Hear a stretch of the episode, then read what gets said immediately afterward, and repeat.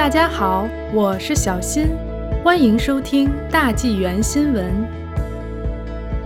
阻止女儿变性，父亲藐视法庭，被判监禁六个月。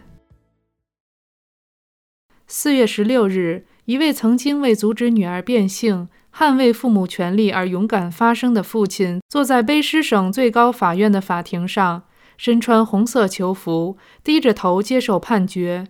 法官鞭挞他，公然、故意、反复藐视法庭命令，并表示要对他进行强烈的谴责性判决。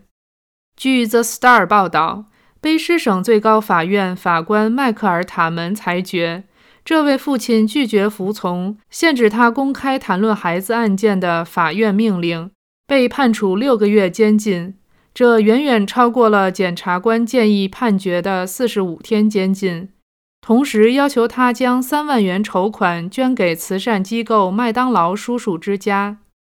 法官塔门说：“任何公众都不能在任何时间、任何情况下去挑选遵循哪项法庭命令，除非上诉成功，否则必须服从一切法院命令。他们是社会司法结构的一部分，也是法律的一部分。如果没有执行法院命令的能力，如果公民可以随意无视法院命令，那么就不会有民主，社会将处于法律虚无的状态。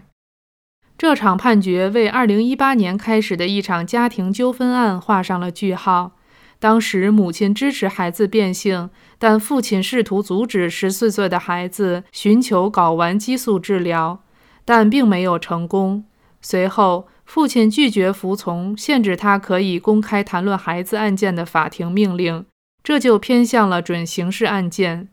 卑诗省儿童法规定，十九岁以下未成年人可以选择自己的医疗决定，而卑诗省上诉法院在二零二零年一月的裁决中肯定了这个孩子的能力。即便如此，这位父亲继续发动一场公开运动。在接受加拿大和美国多家媒体采访时，以及在各种社交媒体平台上的帖子中，坚持认为他的孩子还太小，不能做出这些决定，并坚持这需要父母的同意。这位父亲的做法被法官判定为违反了旨在保护青少年和其他关键当事人的身份得到保护的法院命令。法官说。最恶劣的违规行为之一是，他向一个总部设在美国的网站发布法庭文件，其中包括其孩子拟议的医疗计划、载有儿童个人信息的知情同意书和儿童保健提供者的姓名。网上还流传着一段视频，包含孩子的形象和其他身份信息。据法官说，在一次采访中。父亲表示，打破禁言令很重要。法官表示，这位父亲可以通过接受采访来表达他对家庭法案件以及孩子变性的不满，但不应该提到孩子名字和分享个人信息，从而使他的孩子的隐私受到威胁。在为期两天的量刑听证会上。法官一再追问辩方，要求父亲解释为何不断的明知故犯地违反这些法庭命令。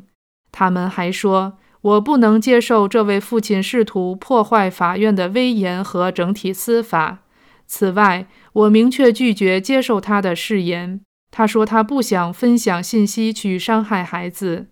但对这位父亲的支持者来说，他是一位英雄。因为他公开反对孩子进行变性治疗的决定，即使这一立场违反法庭命令。